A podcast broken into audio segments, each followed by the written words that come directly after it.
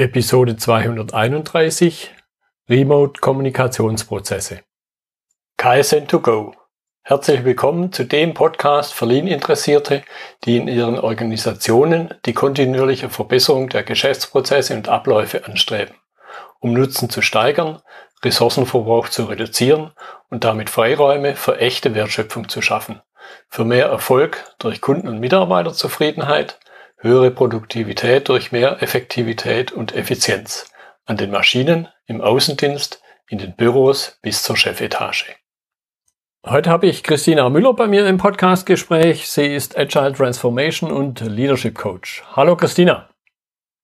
Hallo Götz, vielen Dank für die Einladung. Ja, schön, dass du dabei bist. Ich habe schon einen halben Satz zu dir gesagt, aber stell dich gern noch mal ein bisschen intensiver den Zuhörern vor. Das mache ich gern. Also wie Götz ja bereits sagte, bin ich Agile Leadership und Transformation Coach. Ähm, vielleicht Näheres dazu. Ich bin von Hause aus Wirtschaftspsychologin und Systemikerin. Ähm, bin hauptsächlich in der Organisationsentwicklung unterwegs.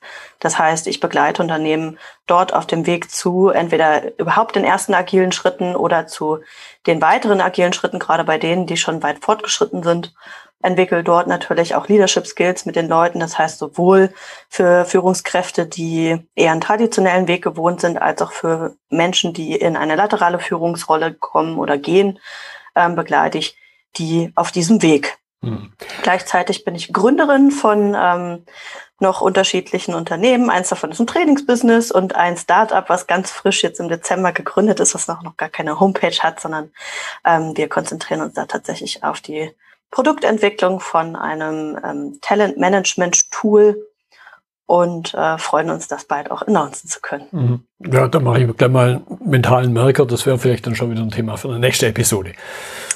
Können wir gerne nochmal drüber sprechen. Ja. Danke. So, jetzt haben wir uns heute vorgenommen, das Thema Remote-Kommunikationsprozesse und in Zeiten von Homeoffice denkt vielleicht jeder, ja, kenne ich schon. Muss ich die ganze Zeit schon machen. Aber vielleicht zum Einstieg, mal so dieses, diesen pauschalen Begriff Homeoffice und Remote-Kommunikation mal ein bisschen aufgefächert, was sich dann darunter alles verstecken kann. Mhm. Also ich, ich sag mal so, ähm, dieses, wir arbeiten nicht mehr alle an einem Ort. Ähm, wo die Leute sind, ist, glaube ich, zweitrangig und wir sind digital miteinander verbunden, sind so die spannenden Dinge. Ähm, was für mich dort in den letzten Wochen und Monaten besonders deutlich geworden ist, ist, dass vieles an informeller Kommunikation, sowas wie auf dem Weg zum äh, zur Kaffeemaschine. Mhm. Ja, man trifft sich, man ähm, unterhält sich da in der Raucher in den Ecke, äh, unterhält man sich über zufällige Dinge oder auch Beziehungsgestaltung funktioniert ja darüber. Ne? Und das Spannende ist an der Stelle, finde ich, wie sich Beziehung und wie sich Kommunikation eben gestaltet, wenn diese Sachen eben nicht mehr zufällig oder ähm, indirekt passieren, sondern dass man alles in explizite Kommunikation bringen muss. Mhm. Heute sagte gerade eine Klientin von mir, dass sie eine Studie dazu gelesen hat, dass von dem, was sonst unsere Körpersprache ausmacht, und das sind ja durchaus so um die, je nachdem, was man sich anguckt, 85 bis 95 Prozent remote, nur noch sieben Prozent ankommt. Das mhm. heißt, das, was vorher unsere, unser, unsere Kommunikation ausgemacht hat, der große Teil der Körpersprache, ähm, wozu auch Stimme gehört, das ist eben das, was man gut hört, fällt weg. Mhm. Ne, umso mehr braucht man Worte, um Dinge zu beschreiben. Und viele Sachen, die man sonst implizit durch den Körper gezeigt hat, muss man jetzt beschreiben. Ja. Und da sind nicht alle geschult drin, ne? oder alle, wie will man sagen, trainiert. Es geht mhm. ja gar mhm. nicht um Schulung, sondern wir sind das nicht gewohnt. Mhm. Und ich glaube, man muss sich es auch überhaupt erstmal bewusst machen, mhm. dass es das noch gibt, weil, weil sonst Körpersprache, je nachdem, wo man hinkommt, sind dann die Hände dabei oder auch nicht. Und in der Regel denkt man da aber gar nicht drüber nach. Nur wenn jetzt dieses ganz natürlich wegfällt, beziehungsweise mein Gegenüber das gar nicht mehr sehen kann, dann wird es, glaube ich, besonders wichtig, drüber nachzudenken. Ja. Okay, jetzt noch ein bisschen genauer hingeguckt, was für ja, Situationen gibt's, wo Remote-Kommunikation mit diesen Elementen dann eben eine Rolle spielt. Du hast schon angedeutet, verteilte Teams, aber die sich ja auch in unterschiedlichen Situationen treffen können. Die Kaffeeküche wahrscheinlich eher nimmer. Also es gibt durchaus Unternehmen, die eine digitale Kaffeeküche aufmachen. Ne? Ähm, dann zum Beispiel in einem Slack-Channel, also für die, die Slack nicht kennen, das ist eben ein Chatprogramm, wo man eben einfach verschiedene Kanäle aufmachen kann. Und dann gibt es sowas da. Das hat, soweit ich in meinem Kundenstamm so gucke, nicht immer gut funktioniert. Was ähm, bei einem Kunden gut funktioniert hat, ist, dass die morgens ähm, zweimal die Woche eine Viertelstunde haben, wo sie sozusagen einen virtuellen Kaffee stattfinden lassen. Mhm. Und dort ist verboten, über eben zum Beispiel Arbeitsthemen zu sprechen. Und das ist ganz gut besucht. Okay, ja, auch spannend. Ja, mir, mir kam da jetzt gerade, wo du angefangen hast zu erzählen, in den Sinn, in dem Unternehmen, wo ich früher gearbeitet habe, da waren diese sprichwörtlichen Aufzugsgeschichten oder vor dem Aufzug mhm. besonders wichtig. Vor allen Dingen, weil dort wirklich Entscheidungen getroffen wurden, was wir damals Remote, schwedisches Unternehmen und wir in Deutschland das gar nicht mitgekriegt haben. Ja. Und ich, ja, ich entziehe mich da noch sehr gut dran, wo wir dann im Grunde ein Jahr später mal eine Unterstützung interkulturelle Kommunikation und solche Dinge uns reingeholt hatten und da uns also die Kronleuchter reihenweise aufgingen und im Grunde jeder so dachte, ja, Fettnäpfchen pflasterten ihren Weg. Also was, was mir dazu einfällt, ist auch der Punkt, ich erinnere mich, ich habe vor zwei Jahren in einem sehr internationalen Kontext gearbeitet, da war es von vornherein das Setup, dass Leute über den gesamten Globus, zum Teil eben auch über drei Zeitzonen verteilt waren. Mhm die, und wir sprechen ja später auch noch über Retrospektiven, aber das kann man sehr allgemein halten, die Termine, die stattgefunden haben, haben alle eben über ein Videokonferenztool stattgefunden. Und wenn dann sowas wie Brainstorming stattgefunden hat, dann hat das meistens an dem Ort stattgefunden, wo der Hauptteil der oder die, die größere Anzahl an Leuten gesessen hat. Ähm, das führte dazu, dass einige der Teammitglieder sich gefühlt haben, als würden sie zuschauen. Mhm. Ja, und auch da haben wir eben Wege und Möglichkeiten gefunden. Und jetzt durch Corona hat das natürlich einen extremen Boost erfahren, wie man gemeinsam auf einem geteilten Dokument arbeiten kann, dass die Gefühl, das Gefühl hatten, das war auch das Feedback von denen, als wir dann in den Terminen und auch in der Retrospektive das ähm, anders gestaltet haben, war, Christina, cool, ich habe nicht mehr das Gefühl, dass ich zuschaue, sondern ich habe das Gefühl, dass ich mitmache. Mm, mm. Ist für mich ein ganz essentieller äh, Teil. Und das war auch den Leuten, die eben dort vor Ort, wo eben das Flipchart stand, was dann abgefilmt wurde, ähm, das war denen auch nicht bewusst. Ja, das, Weil das, das, war niemals deren Intention. Ja, das kann ich mir sehr gut vorstellen. Jetzt hast du schon zwar den Begriff Retrospektive genannt. Vielleicht weiß jetzt nicht jeder der Zuhörer, der, der ganz eng mit dem agilen Kontext und so weiter unterwegs ist. Vielleicht dazu noch mal ein Stichwort und dann aber eben auch vertieft, weil ich glaube, das ist ein gutes Beispiel, nochmal konkreter und vielleicht gibt es eine weitere Herausforderung letzten Endes. Einerseits für die Moderatoren und wie du es ja angedeutet hast, aber auch für die Teilnehmer. Ja, also Retrospektive ist ein Termin aus dem Scrum Framework. Auch auf Scrum brauchen wir gar nicht so sehr einzugehen. Ähm, das, was es, glaube ich, braucht, ist zu wissen, dass Scrum in Iterationen arbeitet. Stellen wir uns vor, so eine Iteration ist, auch erfahrungsgemäß passt das ganz gut dazu, zwischen zwei und vier Wochen lang. Und am Ende einer jeden Iteration, wo man sich auch bestimmte Ziele gesetzt hat, ähm, endet das mit eben diesem retrospektiven Meeting. Das heißt, dort fragt sich das Team, was es in aller Regel in Scrum ist, ähm, was ist gut gelaufen, was ist nicht so gut gelaufen und was können wir verbessern. Ja, also das, was ja auch im Kaizen äh, die Grundlage ist, kontinuierliche Verbesserung. Ja. Und da geht es um die Verbesserung der Zusammenarbeit. Aus Wirtschaftspsychologin würde ich sagen, das sind regelmäßige Teamentwicklungsworkshops oder, mhm. oder Teambuildingsworkshops. Die haben immer vielleicht auch einen unterschiedlichen Schwerpunkt. Es kommt ein bisschen drauf an, wie die Person, die das moderiert, sich das vorher überlegt. Kommt auch ein bisschen auf die, ja, ich will mal sagen, ähm, äh, Tendenzen, wie, wie das Team so tickt an. Ja, manche ähm, gucken da eher prozessual drauf, andere gucken vielleicht viel mehr in die zwischenmenschliche Beziehung. Ähm, das kann sehr unterschiedlich sein und das, das liegt auch dann so ein bisschen daran, welchen Rahmen man schafft oder wie man es mhm. moderiert, auf was dann der Schwerpunkt gelegt wird. Ja, ich habe da gerade so äh, kurz das Bild des Nerds, des ITlers, des Nerds da vor mir gehabt, die ja jetzt vielleicht nicht unbedingt die also zumindest so wie ich sie manchmal kennengelernt habe. Aber auch da gibt es Unterschiede, die großen Kommunikatoren sind. Ja, ich, also das war auch mein Gedanke, als ich in die, ähm, in die Softwareentwicklung gekommen bin, weil ich ja keinen technologischen mhm. Hintergrund habe, ähm, war ich da vielleicht auch der, der, die Nerd unter den Nerds, ja. Ähm, und ich hatte da ja auch so meine Vorteile, Vorurteile von Kellerkindern oder sowas. und ich muss sagen, dass meine Erfahrung eine völlig andere ist. Einerseits ähm, waren einige tatsächlich froh, eben diesen Raum zu haben, auch zu wissen, spätestens in diesem Termin können wir darüber reden. Hm. Es gab immer mal wieder welche, die gesagt haben, natürlich, ne, äh, irgendwie dieses ganze zwischenmenschliche ähm, Gequatsche, das bringt mir alles nichts. So, dann ist aber die Frage, was bringen die Leute ein? Ne? Das äh, liegt ja auch daran, wie sie es selber mitgestalten. Also da haben wir dann auch einen Weg gefunden. Und meine Erfahrung damit ist tatsächlich sehr gegenteilig, dass sie, dass der Großteil eben dieser vermeintlichen äh, Nerds eine sehr große Wertschätzung dafür hat, ähm, sich genau das auch anzugucken, um dann einen richtig guten Job zu machen. Mhm. Mhm. Ja. Okay, und, und jetzt vielleicht noch mal ein bisschen stärker rausgearbeitet. Wo, wo sind deiner Ansicht nach die großen Unterschiede zwischen dieser physischen Präsenz mhm. und, und diesem Remote, wo man vielleicht nur in ein kleines schwarzes Loch reinguckt und manchmal gar, gar nicht das Gegenüber sieht, weil ja nicht jeder eine Kamera hat? Ja.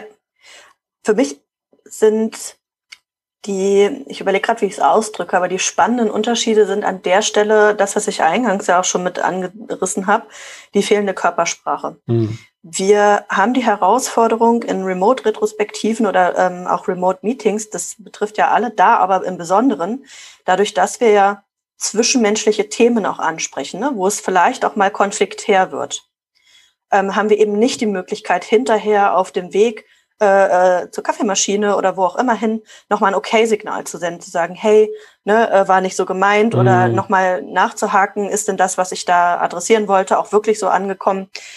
Dieses Nachjustieren bedarf dann einer expliziten Kommunikation danach. Das heißt im Zweifelsfall sogar einer Terminvereinbarung, so dass das dadurch gemäß unserer Gewohnheit vielleicht sogar einen sehr offiziellen Charakter bekommt. Das heißt, dass Aufgabe von denen, die es moderieren, ist, das, also solche Szenarien auch möglicherweise vorzudenken. Was könnte im schlimmsten Fall passieren? Ja, oder was will ich damit eigentlich beabsichtigen? Ähm, und da einen Plan B und einen Plan C auch methodisch vorzubereiten, um sicherzustellen, dass dass möglichst das passiert, was man sich vorstellt. Und es geht mhm. nicht darum, möglichst die Antworten zu bekommen, die man sich vorstellt, sondern dass sie möglichst sich mit dem beschäftigen, worum es in der Retrospektive geht. Ja, ja, und ich könnte mir gut vorstellen, dass ich da als Moderator noch ein deutlich verstärkte Aufmerksamkeit und im Grunde vorher ja schon Problembewusstsein haben muss, dass es solche Situationen überhaupt geben kann, weil vorher haben die zwei das auf dem Weg zur Kaffeeküche untereinander ausgemacht und im Grunde hat es vielleicht im positiven Fall gar keiner mitgekriegt. Ja, das ist ein spannender Punkt, was du sagst. In Scrum, ähm, da mag ich gerne noch einen Bezug zu nehmen, gibt es die Rolle des Scrum Masters oder der Scrum Masterin. Die sind, so denn man denn der Scrum-Idee zu 100 Prozent folgt, also Teammitglied. Mhm. Und begleiten das Team eben nicht nur in dieser einen, in diesem einen Meeting und moderieren das, sondern entwickeln das Team zusammen mit dem Team. Das heißt, sie beobachten das Team in unterschiedlichen Situationen im Arbeitsalltag. Das heißt, genau das, was du gerade sagst, so eine Idee von, was könnte denn da an Konflikten äh, drin sein, was könnte denn auch an ähm, Fortschritten da sein, die das Team gar nicht selber sieht. Ne, ich meine, nicht gemeckert ist genug gelobt, das kennen wir auch alles. Ähm, und dann vielleicht auch eben moderativ nochmal rauszuarbeiten, was ist denn gut gelaufen oder worüber lohnt es sich mal positiv auch nachzudenken und eben zu gucken, wie kann ich die Stärken übertragen mhm. und die woanders noch anwenden, eben nicht immer nur defizitorientiert darauf zu gucken. Ähm, und das ist der Vorteil eben, wenn man so ein Team im Arbeitsalltag begleiten kann, dass eine Moderation natürlich anders aussieht, als wenn man nur einen Termin moderiert. Hm. Ja, und ich, und ich glaube, da wird jetzt nochmal besonders wichtig, sonst im, sagen wir, klassischen Kontext ist ja so, der Beste in irgendwas, den macht man zum Teamleiter. Und ja. ich glaube, an der Stelle, und gerade jetzt auch wieder das Vorurteil vielleicht den Softwareentwicklern, Klammer auf, ich war ja selber mal einer, äh, gegenüber, das sind die besten Softwareentwickler, den tut man im Grunde ganz auf gar keinen Gefallen, dass man sie jetzt zum Teamleiter macht und eventuell ja. auch aus genau dem Grund, weil sie dann mit dieser neuen Rolle vielleicht gar nicht zurechtkommen. Also an der Stelle ist vielleicht auch nochmal, ähm, ne, du guckst ja auch aus einer anderen Perspektive drauf. Scrum Master ist zum Beispiel kein Teamleiter in dem Fall, ja. sondern ist eine, eine laterale Führungskraft. Ja. Es könnte aber auch sein, dass in einem Nicht-Scrum-Kontext ne, man sich trotzdem entscheidet und sagt, wir machen eine Retrospektive. Und mhm. jemand, der die Teamleitung inne hat, dass der oder die sich dann entscheidet, ich, ich moderiere so etwas. Ne? Und wenn da eben die, die Skills nicht vorhanden sind, ähm, zum Beispiel für eine Moderation oder das Zwischenmenschliche zu sehen, dann ist die Person vielleicht nicht die beste, die eben diesen Termin begleitet. Ja. Und du hast ja jetzt das mit den, mit den Nerds oder ähm, auch deinen eigenen Hintergrund eben angesprochen. Als ich angefangen habe, im agilen Kontext zu arbeiten, war das durchaus einer der klassischen Wege aus jemandem, der Software entwickelt hat, dass diese Person dann zu Scrum Master oder Scrum Masterin wird. Mhm. Na, ähm, und das führte dazu, dass viele, die eben Softwareentwickelnde waren in den Teams, sich gefragt haben, wieso kommt denn jetzt hier mit jemand mit wirtschaftspsychologischem Hintergrund und glaubt, eine gute Scrum Masterin sein zu können. Die haben das mit der Zeit gelernt, dass genau das auch ein Vorteil war. Ich kann mich gut erinnern an verschiedene Termine, ähm, wo, die, wo die Teams gesagt haben, wir hätten gerne heute mal wieder Christina, die uns moderiert, weil ich nämlich vom Inhalt überhaupt keine Ahnung mhm. habe. Also kann ich da nicht zwischenquatschen. Ja. Ja, und, und ja. der zweite Aspekt jetzt, äh, speziell wenn wir dann den, den Scrum-Kontext verlassen und, und es nicht diese laterale Führung, sondern eine echte Führungsrolle ist, wo ich dann den Führungskräften immer wieder mitgebe, so nach dem Motto, ihr bleibt Chef, aus der Nummer kommt ihr nicht raus, da könnt ihr euch noch so viel vornehmen. In den Augen der Teammitglieder vor allen Dingen. Genau, also das kann ich total unterstreichen und ähm, an der Stelle einfach auch nochmal zu plädieren dafür, dass gerade solche Termine ähm, nicht nur nicht von der vorgesetzten Person moderiert werden, sondern dass diese Person im Zweifelsfall auch wirklich nicht dabei ist. Mhm, ja. ja.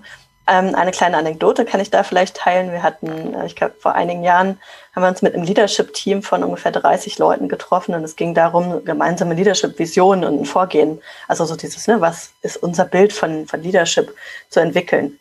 Und wir haben vereinbart mit dem CEO von dieser Firma, dass er sich da an der Stelle zurückhält.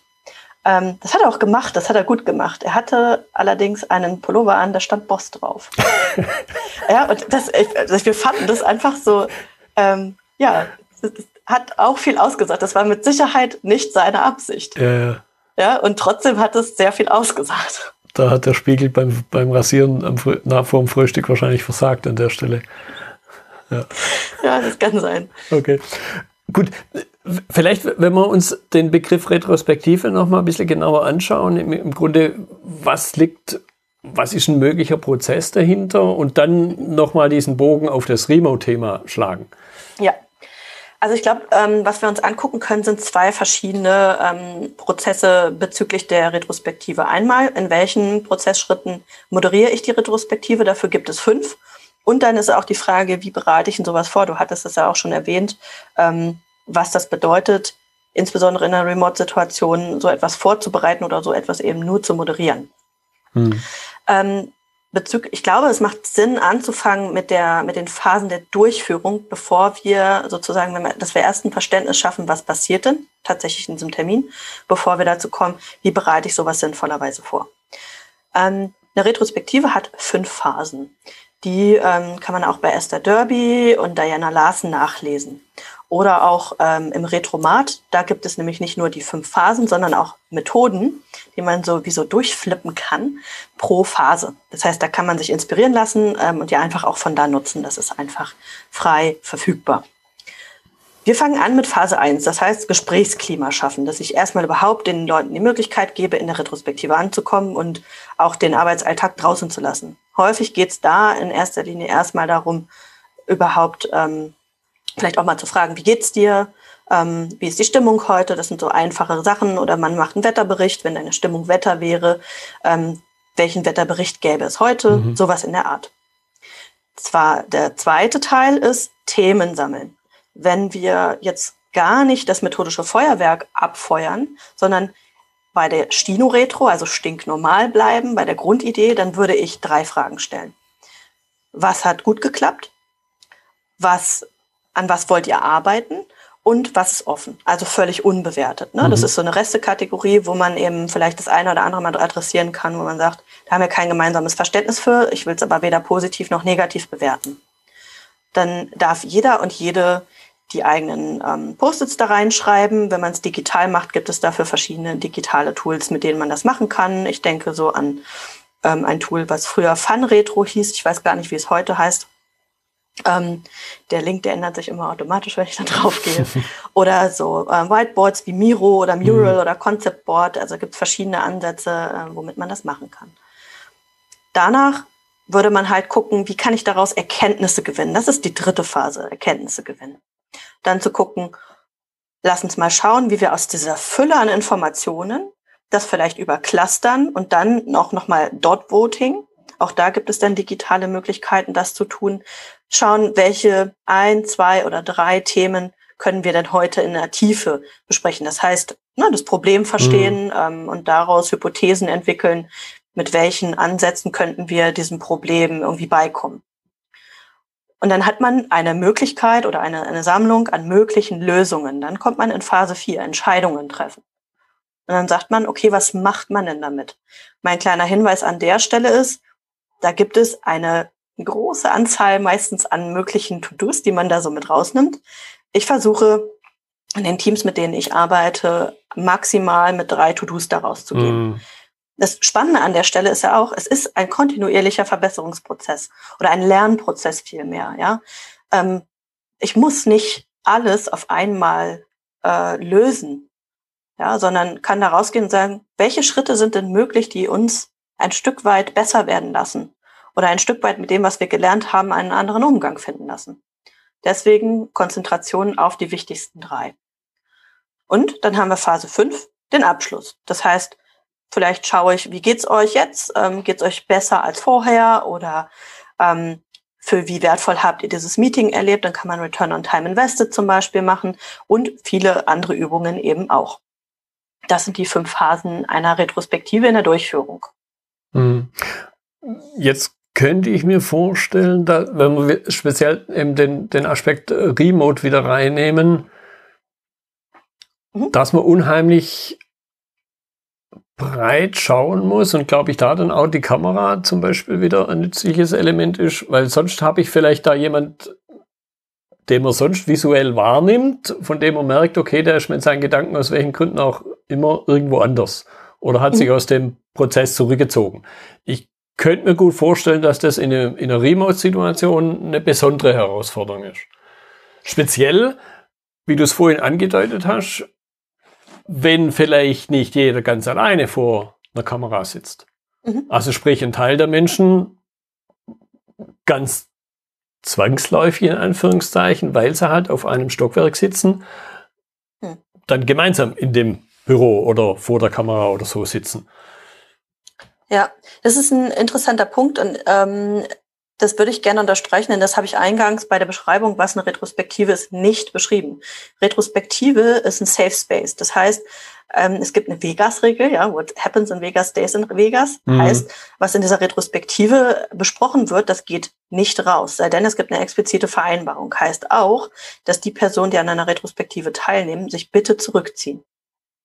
Mhm. Ja, Okay, okay, verstehe ich, ja. Das ist der eine Punkt. Ja, aber ich, ich dachte halt mehr an die Situation, ja, wir sitzen schon zu dritt im Büro, da bleibt man halt zu, zu dritt jetzt vor dem Rechner sitzen. Um, ja, vor einem Rechner. Also ich habe solche Situationen schon zum Teil gehabt. Ja. Eine der, der ähm, da kommen wir vielleicht später auch nochmal drauf, die, die acht Prinzipien für Retrospektiven äh, in Remote-Situationen ist, dass man eine gleiche Voraussetzung für, für alle schafft. Ja, das mhm. heißt, jeder und jede soll etwas zum Schreiben haben. Wir geben ja auch nicht, sei denn es ist gewollt, wenn sie alle in einem Raum sitzen, nur äh, einer Person einen Stift und einen Zettel. Mhm. Denn es ist be bewusst ähm, als Moderation so gewählt. Ne, das heißt, jeder und jede muss die Möglichkeit haben, auf einen Bildschirm zu schauen, auf einen eigenen und eine eigene Tastatur zu bedienen. Mhm. Ja. Das ist für mich eine Grundvoraussetzung. Das heißt auch, und das, da können wir gleich einen Schwenk nochmal in eine andere Situation machen. Was ist denn, wenn drei an einem Standort sind und zwei draußen? Das hat ja vorhin schon mal angesprochen. Ne? Auch dann, die könnten meinethalben noch im Raum setzen. Auch das ist nicht ideal. Ähm, aber dann hat bitte jeder den eigenen Rechner und äh, benutzt das auch für sich. Mhm. Der Nachteil ist, und das ist halt ähm, das, wo man eben nicht gleiche Voraussetzungen schafft, wenn alle in einem Raum oder ein Teil in einem Raum ist, dann gibt es eben doch die Möglichkeit, ähm, hier oder da sich Blicke zuzuwerfen oder vielleicht doch äh, so einen kleinen Witz vor Ort zu reißen, während ähm, die anderen das vielleicht nicht hören, wenn man stumm geschaltet mm. ist. Und das geht nicht. Ja. Ja, also da, da, da höre ich irgendwo die Schlussfolgerung raus, eben wirklich ganz konsequent. Und mir kommt jetzt gerade eine Situation von letzter Woche in den Sinn, wo auch der größere Teil, eine klassische Besprechung, Projektbesprechung, wo der größere Teil der Teilnehmer in einem Raum saß mhm. und zwei, drei zugeschaltet waren. Das war für die, wir sind dann wirklich alle auf eigene Headsets umgestiegen, das hat aber mehr technische Gründe gehabt. Mhm. Aber genau solche Aspekte spielen dann natürlich mit rein. Ja. Und also meine Erfahrung ist, dass manche Leute dann erstmal stocken und sagen, hä, wieso sollen wir denn das machen? Mhm.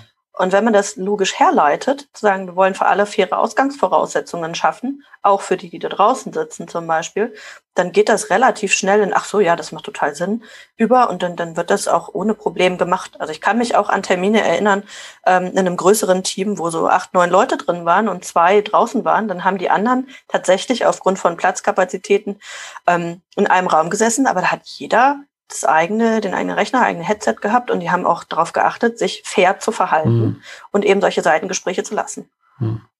Jetzt, jetzt hattest du gerade, und da möchte ich ein bisschen einsteigen, diese acht Prinzipien genannt. Mhm. Vielleicht zumindest mal nennen kurz. Ich weiß nicht, wie, ja. wie tief wir da reinkommen, aber gerne auch das. Es gibt ein tolles Video von äh, Esther Derby und Dave Horowitz.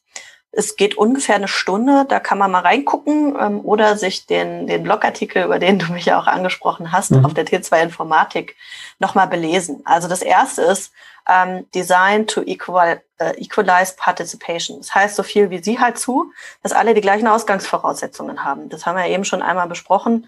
Also dass alle fair und gleichberechtigt teilnehmen können. Ähm, das ist Aufgabe auch der, der Moderation, genau das ähm, ja, dafür zu sorgen und das auch möglich zu machen.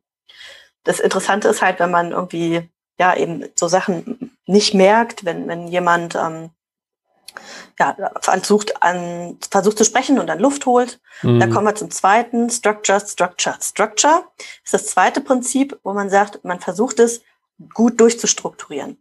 Für mich hat sich das ganz oft sehr künstlich angefühlt, ähm, ich habe dann einfach da meine Teilnehmenden darüber informiert und habe gesagt, wie es mir eigentlich geht.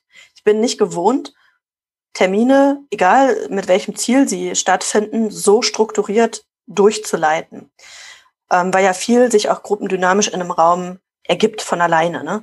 Das funktioniert remote nicht ganz so gut, sondern da hilft eine Struktur vielleicht sogar. Das heißt, mhm. wichtig ist, wenn es irgendwie geht, Kamera bitte an. Sei denn, und auch da muss man eben gucken, wer die Kamera nicht anmachen kann, dann zu sagen, hey, meine, ähm, mein Internet ist heute nicht stabil, deswegen muss ich die Kamera ausmachen. Dann weiß man schon mal, woran man ist.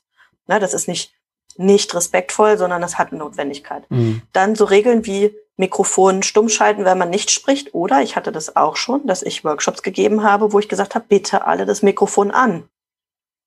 Wenn es halt nicht so viele Leute sind, wenn es so, ich sag mal, bis neun Leute, kommt natürlich auf die Thematik an, kann man das Mikrofon schon anlassen, ich finde. Ähm, das ist aber eine persönliche Präferenz von mir. Dann sowas wie Kurzhalten statt monologisieren könnte zum Beispiel äh, ein weiteres Beispiel sein.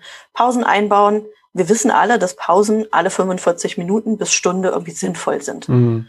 Aus, ich will mal sagen, mindestens Studiumszeiten, zum Teil aus der Schule kennen wir diese 90 Minuten Blöcke. Ja. Die sind furchtbar. Also finde ich, und es ist psychologisch nachgewiesen, dass das Quatsch ist. Deswegen ist es remote umso wichtiger, auch um mit dieser ganzen Bildschirmzeit äh, sich ein bisschen auch erholen zu können. Mhm. Nicht nur die Pause einzubauen, sondern zu sagen, macht bitte Kamera und Ton aus.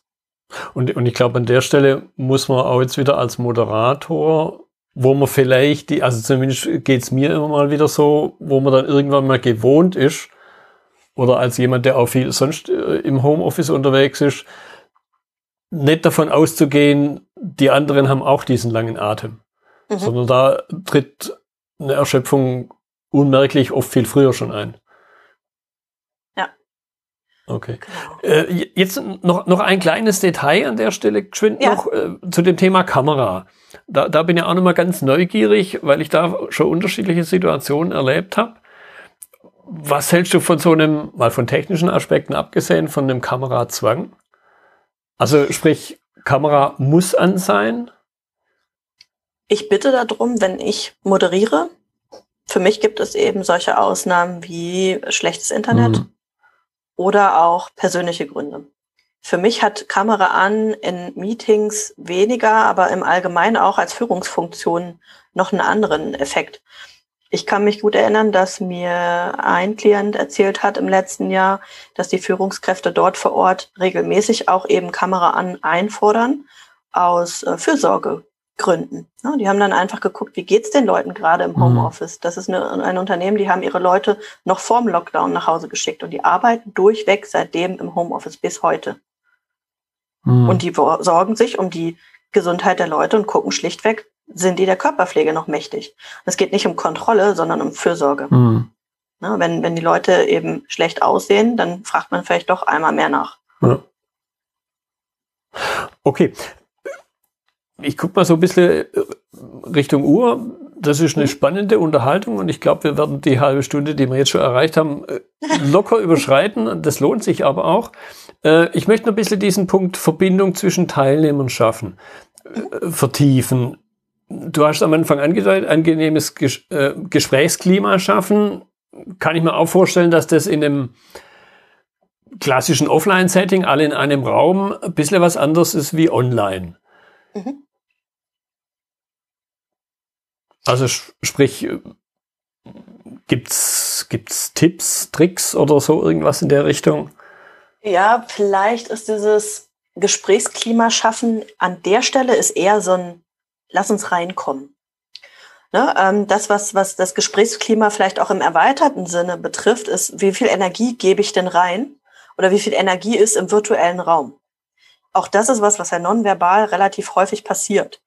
Ähm, im, wenn wir tatsächlich im Raum sind. Im virtuellen Raum habe ich solche Dynamiken nicht. Ne, ähm, und wir sitzen alle ziemlich bewegungsarm vor dem Rechner. Ähm, und können da zum Beispiel durch Interaktivität, die dann eben anders funktioniert, auch im virtuellen Raum, dafür sorgen, dass äh, eine Aktion reinkommt, dass Energie reinkommt. Ja, und der Rest, oder was heißt der Rest, ist es Quatsch, aber eine weitere Facette ist eben Beziehungsgestaltung. Das heißt, Gesprächsklima starte ich nicht erst ähm, in einem Termin, sondern möglichst, sofern ich die Möglichkeit habe, über Beziehungsgestaltung vor und nachher, sodass das Gesprächsklima in dem Team schon ein anderes ist. Hm. Hm. Ja, und mir, mir kam gerade noch ein ganz anderer, im Grunde trivialer Punkt in den Sinn. Hm. Wenn ich mich in dem Online-Meeting treffe, dann ist irgendwie die Tendenz, dass jeder sich so ein, zwei Minuten vor Beginn einwählt mhm. ist viel größer, wenn ich gerade das an meinem geistigen Auge vorbeiziehen lasse, wie wenn ich äh, irgendwo ein Präsenzmeeting habe, wo man ganz schnell mal, man will ja nicht der Letzte sein, äh, fünf okay. Minuten, zehn Minuten vorher da ist. Ja. Das heißt, dein Gedanke, es geht so in die Richtung, die Leute kommen sehr kurzfristig an. Ja. Ja, manchmal macht es auch Sinn, ähm, dass, dass man dann eben guckt, man, man kennt ja seine Pappenheimer meistens. Ne? Also in, in welche Richtung tendieren die? Ich kann dann auch ähnliche Geschichten beschreiben, wo Leute dann eben tatsächlich ähm, sogar zu spät kommen oder eben auf den Punkt ähm, und äh, im, im normalen Raum aus der Erfahrung eher zehn Minuten zu spät gekommen sind, weil sie zwischendurch noch eine geraucht haben und noch einen Kaffee getrunken haben. Ne? Also da, da kann ich durchaus auch noch ähm, andere Richtungen. Mhm. Ähm, mein Gedanke ist auch an der Stelle zu gucken, ob man nicht vielleicht am Anfang und ähm, das ist auch noch ein spannender Punkt. Wir sprechen im Moment in Meetings häufig, so ist meine, ähm, mein Eindruck, sehr viel über inhaltliche Punkte und sehr viel oder sehr wenig Zwischenmenschliches findet statt. Ja, dann vielleicht auch zu sagen, die ersten zehn Minuten des Meetings sind vielleicht noch Smalltalk. Mhm. Es kann ja auch Teil des Gesprächsklimas sein, einfach mal miteinander zu reden. Ganz oft kommt nämlich dann bei den Leuten, ach Gott, für sowas haben wir immer noch keine Zeit, wo ich mir denke, ja, dann nehmt euch doch die Zeit, das, das kriegen die meisten im Moment nicht hin, weil sie dann schlechtes Gewissen haben, ähm, wenn sie von zu Hause arbeiten, dass sie sich eben nicht verabreden dürfen, um auch Beziehungspflege zu gestalten, ja. die mit der Arbeit zu tun hat. Das fällt dann völlig hinten runter. Ja, ja ich, ich glaube, dieses vermeintlich schlechte Gewissen darf man nicht unterschätzen, die, diesen ja. Punkt. Ja. Ja, sehr spannend. Okay, vielleicht so ein, so ein abschließender Blick an jemand, der ganz neu wenn es das überhaupt noch gibt, ganz, ganz neu vor der Herausforderung steht, Remote-Kommunikation anzugehen. So ein bisschen im Sinn, was sind die Do's, was sind die Don'ts? Mhm. Ähm, ich glaube, mein, mein großer Tipp ist, ähm, mache implizite Kommunikation explizit. Also überlege dir, was sind die Sachen, die du sonst nicht sagst. Mhm. Und das Zweite, überhaupt das Ganze zu beobachten und zu überlegen, was sind denn die Unterschiede zwischen, zwischen dem, was sonst von alleine passiert und dem, also wenn wir alle in einem Raum sind oder an einem Ort und dem, was dann im digitalen Raum passiert, was fehlt. Ähm, und dann zu überlegen, wie kann ich das digital umsetzen? Und das ist nicht zwingend eins zu eins das Gleiche. Was will ich damit sagen? Wenn man zum Beispiel, man könnte davon ausgehen, dass so ein Videokonferenztool vieles, ähm, ne, weil man ja ein Video hat und sich sieht, das Gleiche ist, wie wenn man in einem Raum ist. Und das ist nachweislich nicht so. Da fehlt ganz, ganz viel.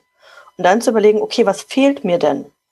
Und das ist eben häufig ein Teil der Kommunikation und das muss man dann explizieren. Das heißt, auch das zu trainieren, wie kann ich das, was mir gerade im Kopf rumgeht, wie ich mich gerade fühle, wie ich gerade zu der anderen Person stehe, wie kann ich das verbalisieren? Und gleichzeitig, was kommt denn beim Gegenüber vielleicht an? Wir hatten das Beispiel in einem Termin, den ich vorher eben dieser Aufzeichnung hier hatte, dass eine Person die Augen zusammenkneift, äh, mit dem Kopf nah an den Rechner rangeht und grimmig reinguckt. Mhm. Für die Person, die da, die das sieht, mag das so aussehen, wie die Person guckt grimmig die Person, die da gerade grimmig in die Kamera geguckt hat, war aber eigentlich nur konzentriert und hat versucht, kleine Schrift auf dem kleinen Laptop zu lesen. Okay. Ja, ja und da, da kommt ein Punkt dazu, glaube ich, den man überhaupt nicht unterschätzen darf, dass so eine Kamera eine ganz andere Wirkung auf den Betrachter hat. Also ja. das Bild der Kamera auf den Betrachter, wie jemand, der mir halt klassisch zwei, drei Meter vielleicht entfernt am Tisch gegenüber sitzt. Wo, wo auch ja, angefangen mit Gestik und, und eben auch äh, Mimik und, und solche Elemente eine andere Wirkung definitiv haben. Und dann ja. genau solche Effekte eintreten können. Ja, also dieses, das würde ich auf jeden Fall mitnehmen und, und gleichzeitig äh, auch zu gucken, das muss nicht immer alles perfekt laufen. Ja? Auch da hm. Stück für Stück in kleinen Schritten. Wir sind alle mehr und auch eigentlich weniger gewohnt, wenn man jetzt mal guckt, ne? also wie, wie alt sind wir und wie viel ähm, Anteil davon von unserem Lebensalter sind wir gewohnt, in einem Remote-Kontext zu arbeiten. Das ja. ist im Vergleich zum Rest wahrscheinlich nicht viel. Das heißt, wir sind überhaupt nicht trainiert, wie Kommunikation so funktionieren kann. Ne? Und dann lieber in kleinen Schritten ähm, miteinander zu gehen, und das Miteinander ist für mich auch ein entscheidender Punkt. Die Haltung für mich steckt dahinter. Ne? Bin ich wohlwollend mit den anderen Personen und überlege mir eben nicht, wenn da jemand vermeintlich grimmig reinguckt, warum guckt der so grimmig, sondern überlege mir, was könnten denn andere, und zwar gute Gründe aus Position der Person, die da so reinguckt, mhm. sein, ähm, warum sie gerade so guckt. Und manchmal dann wahrscheinlich auch einfach nur fragen. Ja. Wenn mir was auffällt. Richtig. Ja. Okay. Und, und dann, mir ging dann so, so ein Begriff auf wie Meta-Retrospektive Meta durch den Kopf, also nochmal beobachten, was habe ich eigentlich jetzt in der Retrospektive gemacht. Genau. Also auch sich selber stark zu beobachten. Ja. Auch das sind wir, sind wir ähm, wenig gewohnt, ne? diese, diese gesamte Reflexion, wie kann ich das, was ich fühle, in Worte fassen und auch wie könnte das ankommen und sich selbst zu beobachten und ähm, dann vielleicht auch Hypothesen anstellen. Wie kommt das an? ja, Hypothesen anstellen, aber eben auch überprüfen. Ja. Im, Im Sinne von, ja, auch da wieder fragen, habe ich das jetzt richtig interpretiert? Punkt, Punkt, Punkt. Ja, oder auch mal jemanden fragen, der oder die einen regelmäßig in Remote-Meetings sieht, was beobachtest denn du bei mir? Hm. Wie komme ich denn an? Ja. Zum Beispiel, was man vielleicht sonst so nicht fragen würde. Ja, richtig. Okay. Gut, sehr spannend. Ich glaube, wir könnten uns noch mal locker eine Viertelstunde oder mehr unterhalten. Ja. Ich muss aber selber ein bisschen auf die Uhr gucken, denn so wie du eine Runde davor hattest, habe ich noch eine Runde danach. Wobei. Ja, das, das ist nicht, nicht schlimm, aber definitiv, Christina, ich danke dir für deine Zeit. Ich fand das hochspannend. Jemand, der an so einem technischen in Anführungszeichen technischen Thema dran ist, aber eben gar nicht diesen technischen Hintergrund hat, äh, wie du es eingangs erwähnt hast. Deshalb, äh, ja, nochmal vielen Dank für deine Zeit. Herzlichen Dank für die Einladung, Götz. Das war die heutige Episode im Gespräch mit Christina Müller zum Thema Remote-Kommunikationsprozesse. Notizen und Links zur Episode finden Sie auf meiner Website unter dem Stichwort 231. Wenn Ihnen die Folge gefallen hat, freue ich mich über Ihre Bewertung bei iTunes. Sie geben damit auch anderen Interessierten die Chance, den Podcast zu entdecken. Ich bin Götz Müller und das war KSN2Go. Vielen Dank fürs Zuhören und Ihr Interesse. Ich wünsche Ihnen eine gute Zeit bis zur nächsten Episode. Und denken Sie immer daran, bei allem, was Sie tun oder lassen, das Leben ist viel zu kurz, um es mit Verschwendung zu verbringen.